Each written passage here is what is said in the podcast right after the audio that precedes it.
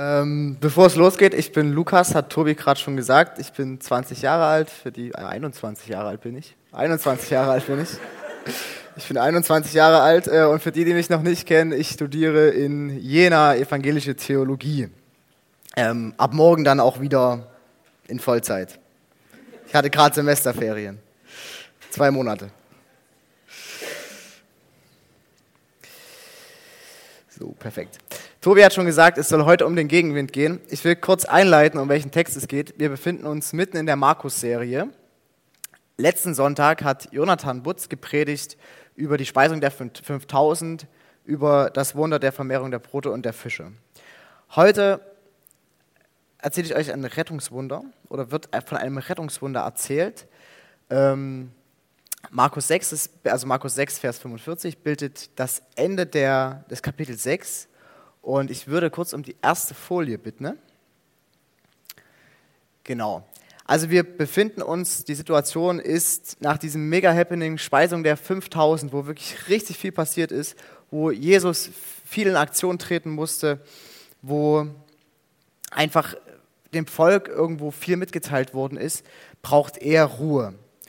Und gleich darauf drängte er seine Jünger ein, ins Boot zu steigen und vorauszufahren hinüber nach Bethsaida. Bethsaidai. Er selbst wollte inzwischen das Volk entlassen und er nahm Abschied von ihnen und ging auf den Berg, um zu beten. Jesus braucht also Ruhe.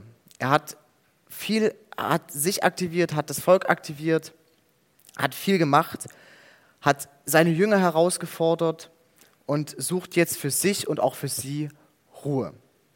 Er trennt sich von ihnen. Er schickt sie auf den See um selbst auf einen Berg zu gehen, auf einen nahelegenden Berg zu gehen, um Ruhe zu suchen. Er wartet, bis er das Volk entlassen hat. Er sagt uns also, erst wenn ich das Volk, also ich will erst, ihr sollt erst gehen, dann will ich das Volk entlassen.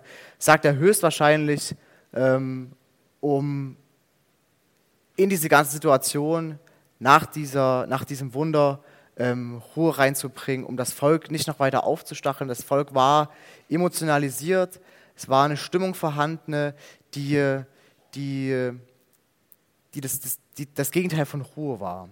Das Volk sah da seinen König und man liest in einigen Kommentaren dazu, dass es Stimmen aus dem Volk gab, dass das Volk so aufgeheizt war und sagt, ja, dieser Mann ist es, er muss jetzt König werden. Und aber um diese, um diese politische Situation zu entschärfen, hat Jesus gesagt, da muss Ruhe rein. Und er verschafft sich selbst Ruhe und will auch sein Jüngern in gewisser Weise Ruhe verschaffen, indem er sie alleine auf den See Genezareth schickt. Die Jünger begeben sich also ins Boot und fahren los. Und sie fahren auf den See und es passiert Folgendes. Sie fahren und fahren und fahren. Sie fahren mitten auf den See, wobei mitten auf den See jetzt hier nicht unbedingt meint, dass die Jünger sich direkt in der Mitte des Sees befunden haben, sondern das meint einfach, die absolute Ferne von jedem Land. Also sie waren weit draußen auf dem See und es kommt ein starker Nordostwind, Nordostwind auf. Dieser Nordostwind ist auf dem See Genezareth sehr, sehr gut bezeugt, tritt auch heute noch auf und die Jünger geraten in diesen Nordostwind. Daraufhin mal die nächste Folie. Genau, das ist ein Symbolbild. Ihr kennt das vielleicht so aus Zeitungen, da werden manchmal so Symbolbilder eingefügt. Es schlägt ihnen also heftiger Gegenwind entgegen. Und ich weiß nicht, ihr kennt sicher Situationen, in denen euch der, der wirklich, also der eigentlich gemeinte Gegenwind entgegenschlägt. Wenn ihr Fahrrad fahrt mit Gegenwind, sehr unangenehme Situation. Oder vielleicht wart ihr auch schon mal auf See, seid gepaddelt und hattet Gegenwind. Oder vielleicht habt ihr sogar mal versucht, bei starkem Wind den Regenschirm festzuhalten. Also Wind kann eine unglaubliche Kraft entwickeln. Und mit dieser Kraft, mit dieser Gegenkraft hatten die Jünger zu kämpfen, als sie sich auf dem See befunden haben. Ihr müsst dazu wissen, die Jünger, das waren keine unerfahrenen Seeleute. Da waren Fischer dabei, das waren Seefahrer. Die hatten Plan von Seefahrt, die hatten Plan von Segeln, die hatten Plan von Wind und Wellen, von Wasser, die kannten den See, die kannten auch die Gegebenheiten auf dem See. Die wussten also irgendwie, wie man richtig Boot fährt. Aber trotzdem geraten sie in Seenot. Ich hätte gerne mal die nächste Folie. Es steht ihnen der Wind entgegen und sie mühen sich beim Rudern ab. Und als Jesus sieht, wie sie sich beim Rudern abmühen, denn der Wind stand ihnen entgegen, da kommt er ihnen um die vierte Nachtwache auf dem, auf dem, auf, da kommt er um die vierte Nachtwache auf dem See gegangen und er wollte an ihnen vorübergehen. Spannende Stelle. Die Jünger rudern und rudern. Sie werden müde, sie sind schlapp. Es ist anstrengend. Es ist körperlich unglaublich anstrengend. Sie geraten in Angst. Sie sind in Seenot. Jesus sieht das vom Land aus. Er sieht, wie seine Jünger vom Land aus dort Angst haben auf dem See. Wie sie anfangen, tatsächlich um ihr Leben zu kämpfen. Wie sie anfangen, sich um ihr Leben zu fürchten. Und er beschließt um die vierte Nachtwache, das ist so zwischen drei und sechs Uhr früh, es wurde also langsam schon Morgen, da beschließt Jesus, ich gehe an den vorüber. Warum steht da nur, er will an ihnen vorübergehen? Ich für mich habe daraus gefunden, diese Situation meint nicht, ähm, ich gehe mal gucken, was die da machen ne? und gehe dann einfach an denen vorüber und helfe denen nicht. Jesus sieht, wie sie von den Wellen hin und her geworfen werden. Und ja, er erkennt ihre Notlage. Diese Stelle sagt nicht, er tat so, als ob er weitergehen würde und sich nicht um die Jünger kümmern wollte, sondern diese Stelle sagt viel mehr, oder ist viel mehr im Sinne des Alten Testaments zu fassen. Ich weiß nicht, ihr kennt sicher solche Stellen. Jedenfalls eine typische Form der alttestamentlichen Gotteserscheinung ist der Gott, der auf den Wellen daherkommt. Der Gott, der auf den Flut, der Gott, der uns, uns Menschen auf den Fluten entgegenkommt. Es gibt dazu eine Parallelstelle im Buch Hiob, Kapitel 9, Vers 8. Er allein schreitet auf den Wellen des Meeres. Und ich denke, so ist die Stelle hier zu fassen. Er ist der König, er ist Jesus, der seinen Jüngern, sein, die ihm da gerade wirklich ganz eng anvertraut sind, dass er denen auf den Wellen entgegenschreitet. Und dass die wissen, wenn uns dieser auf den Wellen entgegenkommt, dann ist es Gott. Das ist irgendwie eine christliche Hoheitsaussage, die da drin steckt. Unser Gott ist mächtig, uns auf den Fluten, uns auf den Wellen des Meeres entgegenzukommen. Das heißt also nicht, dass Jesus sich aufmacht, nur an den Jüngern vorüberzugehen. Ich komme später nochmal auf diese Stelle zu sprechen. Als sie, ihn auf dem, als sie ihn auf dem See gehen sahen, meinten sie, es sei ein Gespenst und schrien auf. Im griechischen, Im griechischen Text steht da Phantasma als Übersetzung für einen Geist. Die Jünger denken also, das ist gar nicht Jesus, das ist irgendein Geist, das ist irgendeine Erscheinung. Sie wissen nicht, wie sie ihn fassen sollen. Sie haben keine Ahnung, dass es ihr Herr ist. Sie bekommen noch mehr Angst.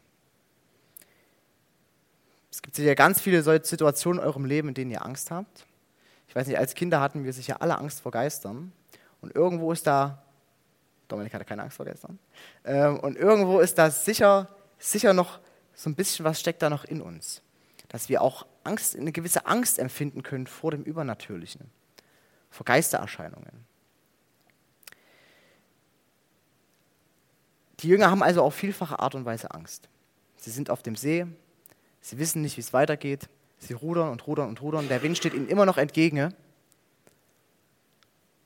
Und auf einmal, sie erwarten sich irgendwo Hilfe von ihrem, von ihrem Jesus und er kommt ihnen entgegen wie eine Geistererscheinung. Sie verkennen ihn. Sie erkennen ihn nicht. Sie erkennen ihren Herrn und Meister nicht, als er ihnen auf dem See entgegenkommt. Sie halten ihn für einen Geist. Und jetzt macht Jesus was, das macht er nicht nur einmal im Neuen Testament, sondern das macht er gleich sechsmal im, im Neuen Testament. Er sagt etwas ganz Entscheidendes zu den Jüngern. Manchmal sagt er es auch zum Volk, aber hier sagt er es zu den Jüngern. Er sagt was ganz Entscheidendes, nämlich ich will mal nicht vorausgreifen. Die Jünger haben Angst. Ich brauche mal die nächste Folie. Ich habe da ein Bild für euch. Genau, und zwar ist das ein Beispielbild aus der Bild. Ich weiß nicht, vielleicht haben einige von euch diesen Artikel oder diese, diese Titelseite schon mal mitbekommen. Ähm, das war die Titelseite der Bildzeitung nach dem Attentat auf dem Berliner Weihnachtsmarkt. Da hat die Bild dieses getitelt, nämlich Angst. Und dieses Wort Angst mit diesem Ausrufezeichen dahinter, das hat natürlich irgendwie eine gewaltige Schlagkraft in sich. Das ist wortgewaltig. Angst. Die Jünger haben Angst. Ich zeige euch die Titelseite einer anderen Zeitung, nämlich der Berliner Morgenpost. Fürchtet euch nicht. Es ist eine andere Reaktion auf das gleiche Ereignis, nämlich das, diesen Amoklauf, dieses Attentat in, auf den Berliner Weihnachtsmarkt. Fürchtet euch nicht. Das Zitat stammt hier aus dem Lukasevangelium. Fürchtet euch nicht. Und genau das sagt Jesus zu seinen Jüngern auf dem See. Habt keine Angst, fürchtet euch nicht. Denn alle sahen ihn an und erschraken. Doch sogleich redete er mit ihnen und er sprach, Seid getrost, ich bin es, fürchtet euch nicht. Ich bin es. Einige von euch werden jetzt gleich denken, ja, habe ich irgendwo schon mal gehört. Ich bin es. Jesus sagt da nicht, stellt sich nicht, er muss sich nicht mal vorstellen, er sagt einfach, ich bin es. Und da taucht wieder dieser, dieser christliche Hoheitsanspruch auf. Und es ist irgendwo auch, irgendwo klingt diese Selbstoffenbarungsformel an, die wir aus dem Alten Testament kennen. Ich bin der ich bin. Der Dornbrüch, der nicht verbrennt, der Gottesname. Jahwe, ich bin der ich bin. Seid getrost, ich bin es. Ich bin der Herr. Hört auf, Angst zu haben, fürchtet euch nicht. Jesus steigt ins Boot zu den Jüngern und der Sturm legt sich. Die Jünger haben also eigentlich alles erreicht, was sie wollten. Ne? Sie sind nicht mehr in Lebensgefahr, ihr Meister ist bei ihnen, Jesus ist bei ihnen.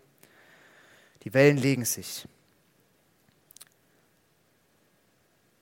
Wir haben vor der Predigt ein Lied gesungen, was ich sehr eindrücklich finde, und das beginnt mit der Zeile, was für ein Gott, dem Wind und Wellen gehorchen. Ein krasser Gott, dem Wind und Wellen gehorchen. Der den ihm Anvertrauten entgegengeht auf dem Meer, auf dem See und Wind und Wellen gehorchen ihm. Jesus hat Macht über die Natur. Er ist der König über Wind und Flut. Und die Jünger, die waren so erstaunt über diese Demonstration von Kraft und Gegenwart von Jesus, dass sie das alles gar nicht zusammenbekommen haben. Man kann das den Jüngern nicht übel nehmen, weil sie erleben natürlich eine krasse, eine krasse Sache nach der anderen. Sie erleben das Wunder der Brote. Sie erleben diese Notlage auf dem See.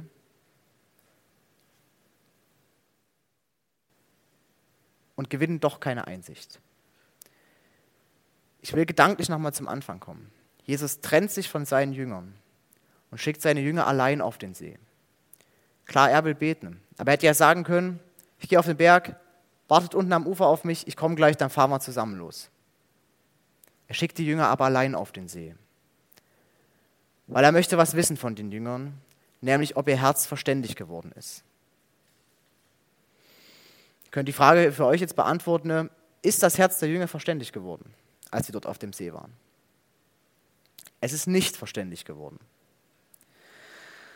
Sie kommen in den Gegenwind, sie bekommen Angst, sie fangen an, sich zu fürchten, sich wirklich zu fürchten.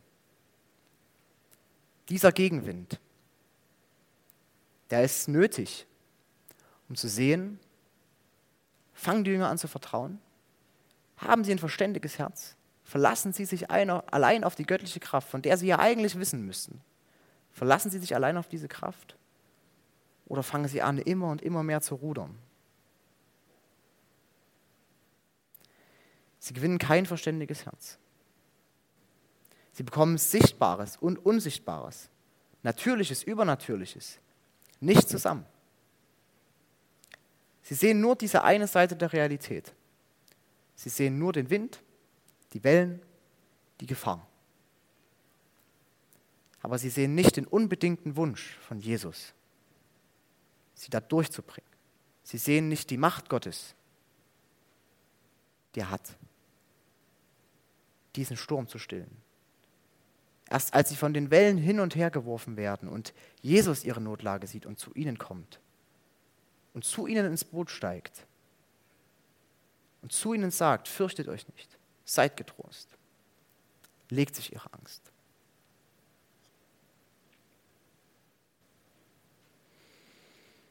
Die, Jünger haben also kein verständiges Herz gewonnen. Und wir können das den Jüngern nicht übel nehmen, weil ich glaube, dass es uns an ganz, ganz vielen Stellen auch so geht. Dass wir rudern und rudern und nicht weiterkommen und aber nicht Gottes unbedingten Wunsch sehen, uns durch unsere Stürme hindurchzutragen, sondern dass wir anfangen, selber zu kämpfen. Ich habe euch was mitgebracht, was mich zum Selberkämpfen immer wieder und immer wieder animiert hat. Und zwar ist das eine Vokabel, eine Vokabelbox. Ähm, ich kann die auch mal aufmachen. Da sind ganz viele Hebräisch-Vokabeln drin. Ich studiere Theologie, ich muss Hebräisch lernen. Es macht mir um das ein oder andere Mal auch Spaß. Aber eigentlich ist es ein Riesenkampf. Und ich bin jetzt schon einmal durch das Hebraikum durchgefallen. Ich kämpfe also immer noch darum. Ich kämpfe immer noch darum und ich habe über dieses ganze Lernen ganz, ganz oft vergessen, warum ich das eigentlich mache. Und ich habe das irgendwie auch verwunschen, weil ich gesagt habe, warum? Ich habe Gegenwind erfahren und ich erfahre auch im Studium was sehr, sehr viel Gegenwind. Gegenwind aus einer anderen Richtung. Gegenwind, der mir sagt, das, was da in der Bibel steht, das ist alles gar nicht so passiert. Das ist eigentlich alles Fiktion. Es hat irgendwie einen märchenhaften Charakter. Und wenn ich solche Stellen aber lese, dann kann ich für mich nicht sagen, dass das märchenhaft oder Fiktion ist. Und ich will das auch gar nicht sagen. Als ich diese Stelle gelesen habe, habe ich aber auf die Leute, die lehren und sagen, es ist Fiktion, einen anderen Blick gewonnen. Ich habe auf diesen Gegenwind einen anderen Blick genommen. Weil ich glaube, dass diese Art von Gegenwind nützlich ist, nützlich sein kann, um uns im Glauben voranzubringen. Um auch Nein zu sagen. Nein, ich glaube das immer noch. Und ich denke, dass Jesus Christus einer ist, der solchen Gegenwind in unser Leben schickt. Um das ein oder andere Mal schickt er solchen Gegenwind, um zu sehen, ob unser Herz verständig geworden ist. Das Herz der Jünger war nicht verständig geworden. Aber wir können uns immer und immer wieder aufmachen, um zu schauen, ist unser Herz verständig geworden? Vertrauen wir Jesus allein? Haben wir nur Angst um unser Leben? Haben wir nur Angst, dass wir scheitern? Oder vertrauen wir auf Jesus Christus, unseren Herrn? Er lässt uns den Gegenwind ins Gesicht wehen. Ich habe noch ein Bild für euch. Heute ist Herbst. Nicht nur heute ist Herbst, auch es war auch schon gestern Herbst und es wird auch, morgen, wird auch wahrscheinlich morgen noch Herbst sein. Ähm, die, typische Herbst, äh, die typische Herbstaktion, die man vollbringen kann, man geht Drachensteigen. Man geht Drachensteigen. Und so ein Drachen fliegt nur im, im Gegenwind. So ein Drachen fliegt nur im Gegenwind. Dieses Objekt Drachen, das erhebt sich nicht bei einem lauen Lüften. Es braucht einen richtigen Gegenwind. Und so ist es mit einem verständigen Herz. Ein verständiges Herz braucht Gegenwind, um verständig zu werden. Jesus will uns in unserem Leben mehr sein als so ein Phantasma, als irgendwas, was auf dem See entgeht, was uns entgegenkommt in unserem Leben, was wir nicht verstehen können. Es gibt eine schöne Stelle aus einem Buch, das kennt ihr alle. Ich hoffe, ich hoffe ihr kennt es alle. Ähm, der kleine Prinz. Der kleine Prinz. Und eine Kernstelle dieses Buches ist die Zeile, man sieht nur mit dem Herzen gut. Das Wesentliche aber ist für die Augen unsichtbar. Jesus legt keinen Wert darauf, dass wir verständige Augen bekommen, sondern er legt Wert darauf, dass wir ein verständiges Herz bekommen.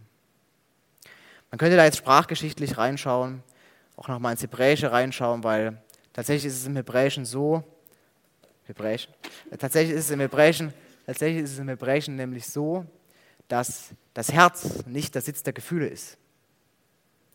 Für uns ist das Herz mit Gefühl verbunden und der Kopf mit Verstand. Im Hebräischen ist es aber so, dass Lev, das Herz, verbunden ist mit dem Sitz des Verstandes. Jesus will, dass wir verständig werden. Deshalb kommt es auf unser Herz an. Die Jünger verkannten ihren Herrn, die Jünger verkannten das Wunder der Brote und sie behielten vorerst ein verhärtetes Herz und blieben geistig blind. Jesus hat uns aber zu Zeugen berufen, die sich ganz auf ihn verlassen. Wir sollen mehr und mehr lernen, was es bedeutet, nicht aus unseren Möglichkeiten herauszuleben, sondern was es bedeutet, aus Christus Möglichkeiten herauszuleben. Kannst du die PowerPoint nochmal anmachen? Genau. Denn sie waren nicht zur Einsicht gekommen über den Broten, sondern ihr Herz war verhärtet. Jetzt könnte ich sagen, dass hier Schluss ist. Ich will das eigentlich auch fast machen, weil ich glaube, ich habe das, was mir zu dem Text wichtig gewesen ist, habe ich euch, glaube ich, alles gesagt. Es ist also wichtig, Gegenwind ist wichtig. Gegenwind kann wehtun, Gegenwind ist anstrengend. Aber wir brauchen den Gegenwind. Lasst uns Mut haben. Lasst uns immer wieder zur Einsicht kommen darüber, dass Christus der Herr ist über Wind und Wellen. Dass er derjenige ist, dem Wind und Wellen gehorchen. Und lasst uns immer wieder gewiss werden darüber, Manu hat es vorhin gesagt, dass es Gegenwind geben kann. Dass Jesus nicht immer, dass der Gott nicht immer der gute Gott ist. Und was kann ich machen, wenn, wenn in meinem Leben eben nicht nur der gute Gott auffällig wird? Was kann ich machen, wenn er mir den Gegenwind ins Gesicht bläst? Lasst uns einsichtig werden darüber. Ich bin ehrlich zu euch. Ähm, ich habe nicht nur diesen Text als Aufgabe bekommen, sondern eigentlich geht mein Predigtauftrag für heute noch weiter. Die Jünger kommen nämlich an und gehen an Land und dann passieren noch einige Wunder. Ähm, aber im Grunde genommen die zusammen, meiner Meinung nach eine gute Zusammenfassung von dem, was in Kapitel 6 passiert, steht da komplett drin. Die Jünger werden jetzt wieder in andere Situationen hineingeworfen. Es sind dann nur noch, nur noch drei Verse. Ähm, sie kommen an und recht schnell verdrängen sie das wieder. Weil Jesus kommt ans Ufer, sie kommen mit Jesus am Ufer an. Menschen strömen auf Jesus. Jesus heilt diese Menschen. Aber hier geht es dezidiert konkret wirklich um das Verhältnis der Jünger zu Jesus und was wir daraus lernen können. Ich will zum Abschluss noch beten. Steht das bitte zu auf. Richtig. Himmlischer Vater, wir durften jetzt hören von dir aus der Bibel, was du für Geschichten erlebt hast mit deinen Jüngern. Und das ist eine krasse Sache, was die Jünger da erleben durften wollen dich bitten, dass du uns Sachen erleben lässt, diesen Charakter von Gegenwind haben. Aber wir wollen dich immer wieder um deinen Geist bitten. Wir wollen dich immer wieder um die Einsicht bitten, dass wir über all das, über all die Schwierigkeiten, die wir im Leben haben, dass wir darüber nicht vergessen, dass sich in dir sichtbare und unsichtbare Welt vereint. Dass alle Kraft aus dir herauskommt. Dass du die Macht hast darüber, was in unserem Leben passiert dass du beeinflussen kannst, dass du unser Handeln beeinflussen kannst und dass du mächtig bist über dem, was wir erleben. Dass alles, was uns begegnet, vorher erst an dir vorbei muss. Wir wollen uns immer wieder auf dich fokussieren und wollen merken, immer mehr merken, immer mehr spüren, dass du Mittelpunkt unseres Lebens bist, unseres Lebens bist und dass wir uns immer wieder auf dich verlassen können, wenn die Wellen gehen, wenn die Stürme toben. Amen.